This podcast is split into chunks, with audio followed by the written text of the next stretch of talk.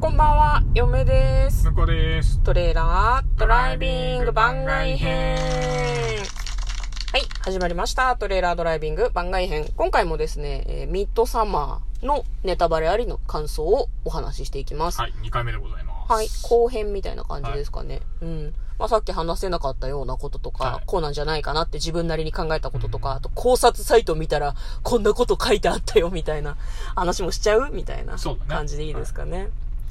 あのーなんか、おこれ私ちょっと考察サイトを読んでしまったんだけど、はいは割とそのホラー以外にもラブストーリーとか、うん。なんかこうミステリーとかいろんな見方があっていいよねみたいな感じのことが書いてあって、あ、確かになと思って私最後まで見て怖くなかったし、なんか主人公のダニーに結構その共感するというか、うん。みたいな感じがあって、だからそう、そういう見方もあるんだなというふうにはなんかちょっと思いましたね。そう嫁はあれだもんね。なんで？こう、なんか、女性が、こう、虐げられてた女性が、なんかこう、うるせえお前ら、これやったるでみたいなうんストーリー好きだもんね。好きですね。好きなので、なんか、そう、まあでもダニーも大きなそのあのコミューンの中の宗教の仕組みの中に取り込まれたという風に考えると別にその、なんだろう、すげえ自分、自分の意思で全部やってるっていう風には言えないのかもしれないけど、最後あのダニーが北総 M エンドは割と好きですね。ああ、確かにね。そうだなって、私もスッキリしたよ、お前もだろ？みたいな 気持ちがすごい。別に、悪い男は焼け死ねと思ってるわけじゃないけど、うんなんか、しょうがないよね、みたいな。そうだね。あと、おおむねさ、一緒に行った人たちってさ、まあ、ペレの策略だったのかもしれないけど、みんなそこそこ悪い、悪いじゃん。まあ、クズが集まってたよね。クズだ、クズってほどでもないのかもしれない。そう、なんかやっちゃいかんだろうっていうことを結構やってたなと。うん。モラルを石抱こうまあそのねしきたりと相入れない部分はあるのかもしれないけど、そうなんだよだからね。やっぱ合に行っては合に従いじゃないけどさやっちゃいけないことは、いやだからこそちゃんと教えろよとは思ったけど、うん。まあ意図的に教えないペレっていうのはやっぱり、うん。どうせやんだろって思ってたんだろうなとは思う、まあね、まあだから、ペレが黒幕としか言いようがないけど、ううんん。何にも言わないで連れてきたのも、そういう風に、生贄として連れてきたっていうことだよね。結果的に生贄になったんじゃなくって、生贄連れてこって思って連れてってたんだろうなっていう感じはするけどそう。あの言い忘れたけど我々のもうその時最終あの最終的には多分生贄になりますよ下手するとみたいなことがうんうんうんこう契約書にちっちゃく書いてあるんじゃないかっていうねああ、言いましたね。ツツアーみたいなの申し込んで行ってると思ってたからさうん。あんなね、個人の友達がピッて誘って、なんかうんなんとなく行ったっていう感じと思ってなかったよね、うだねょっとね。うん。あ、あとごめん。これ、これ言う言っとこう。あの、はいヘレデタリーの時も言おうと思ってたんだけど、昼と夜が急にパッて変わるのが、なんかこう、私あんまり見たことがなくって、わかんない。映画通の中ではあれ当然のことなのかもしれないけど、なんか引きで、その、例えばロッジとかの様子、昼間撮ってるんだけど、パッて急に夜になるみたいな。同じ状態で急にその光の感じが変わるっていうので、毎回、はっってするんだけど、その演出がミッドサマーでもヘレデタリーでもあって、なんか面白いなってすごく思いました。なんかゆっくり時間経過を表すんじゃなくてパッと切り替わっちゃうっていう、ね、そうそうそうそう。あれなんかこうスパイスとしていいなっていう感じだったね、まあ、あとうん今回もあったけど道中に行く時のあの逆さ映像ね、はいはいはいはい。うんやっぱあれはなんかあのうん。導入こっからさ来るよっていううん。あそこからなんか異世界じゃないけど、うん別のとこにもう入ってくんだよっていうのを表現してるのかなと歪んでる感じにな。ってってるぜっていう結構ね長回しだったよねあの長回しだったし10秒 CG もだいぶ使っててさ、んああの逆さのところもそうだけど、うんうん。全体的にこう CG でなんていうのあのドラッグ決めちゃって頭おかしくなってる世界観とか、うんそういうのもあの手が足が足が草と同化してるとか手から草が生えちゃってるみたいなうん。のとかも結構やってたから、うん。なんかその辺あのなんだろうなこれ見よがしに VFX 使うわけじゃないんだけどうまいなと思ったね確かにね。あれ新しいよね。あとなんだろう。前回のヘレディタリーもそうだったし、ミッドサマーもそうだったんだけど、なんか、薬を決めてるとか、精神的に不安定で薬を飲んでるとか、精神的に不安定とかで、え、これ、ホラーなのか、幻覚なのか、どっち？現実現実、うんそうそうそう。わかんなくなってるっていうのが、なんか、まあ、ホラー的要素なんだろうけど、なんか新しい、違うタイプの怖さ、気持ち悪さ、違和感があるっていう感じだなと思って。別に暗くなくてもずっと怖いっていうね。そうそうそう。パッて足元見て自分の足がさ、草になってたらちょっと、うんえっ？と思うじゃん。なんかそういうのが上手っていうか、あんま見たことないなと思って、面白かったですねだか。らよりだから精神に来るよねって思う。そうそうそうそう。わかるわかる。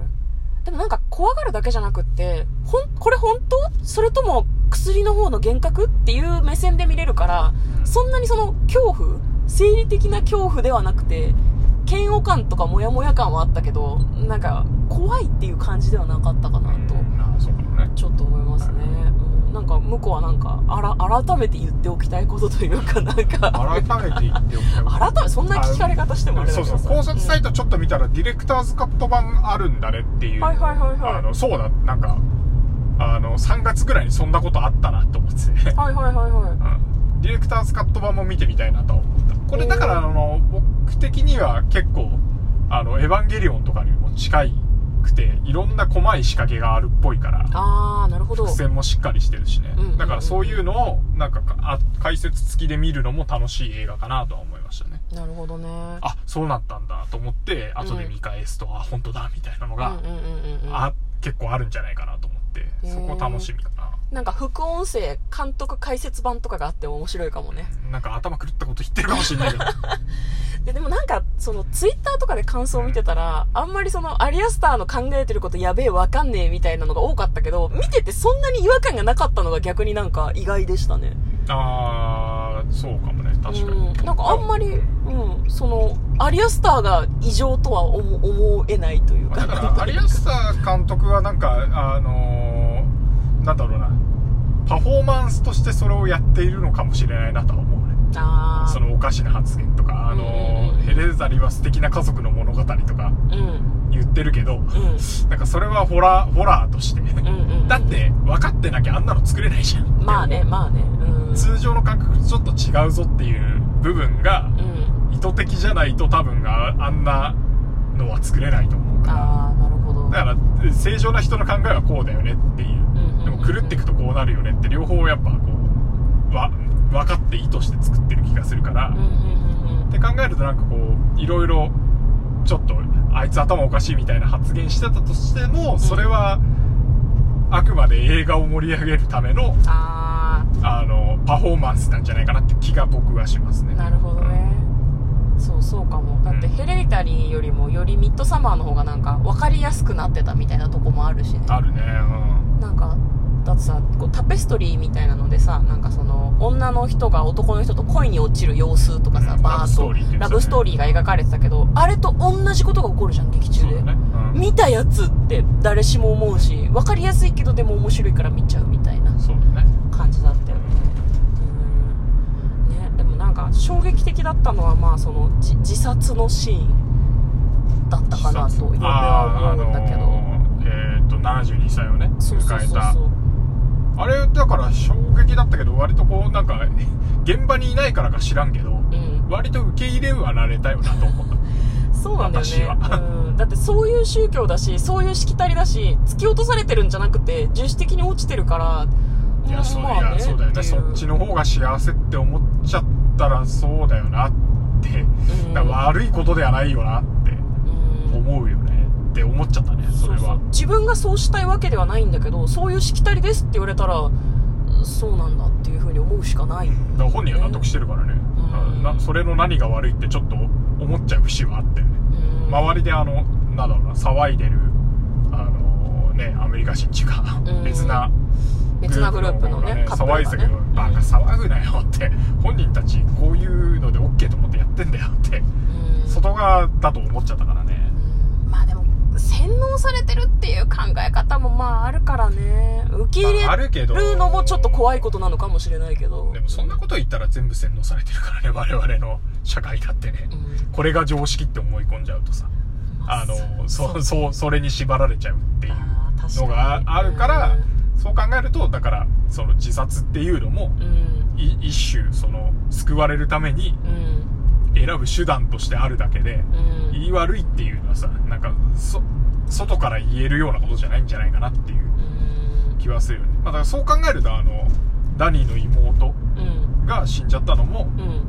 あのある種そあの自分で自ら選んだ選んで死ぬっていうことに関してはそんなになんていうのあ悲観するるようなことじゃなかったのかもしれないなっていうのはあのダダニーの救いになってる感じがする。うんうんうんうん。ダニーがね、その自殺の、その儀式としての自殺のシーンを見た後に、その夢の中でね、自分の妹や両親が死んでしまったのが、あの、自殺の岩場で起こってるみたいな感じの夢を見るんだけど、なんかそれはその場ではちょっとびっくりしたと思うけど、あの考え方を受け入れれば、逆にちょっと楽になれるような気がするよね。よね。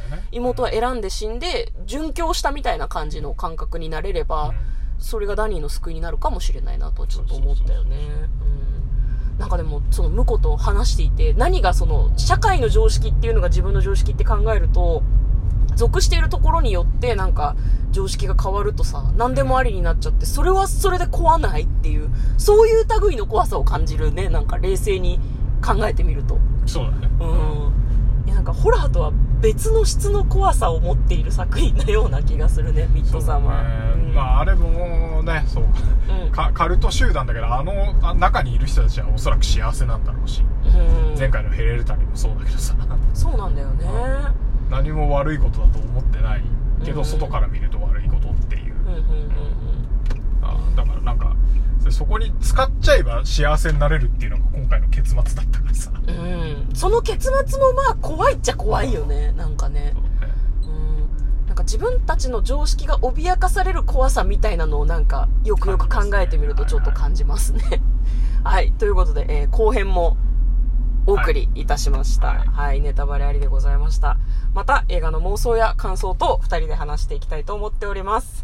ということで、嫁とトレーラードライビング番外編もあったね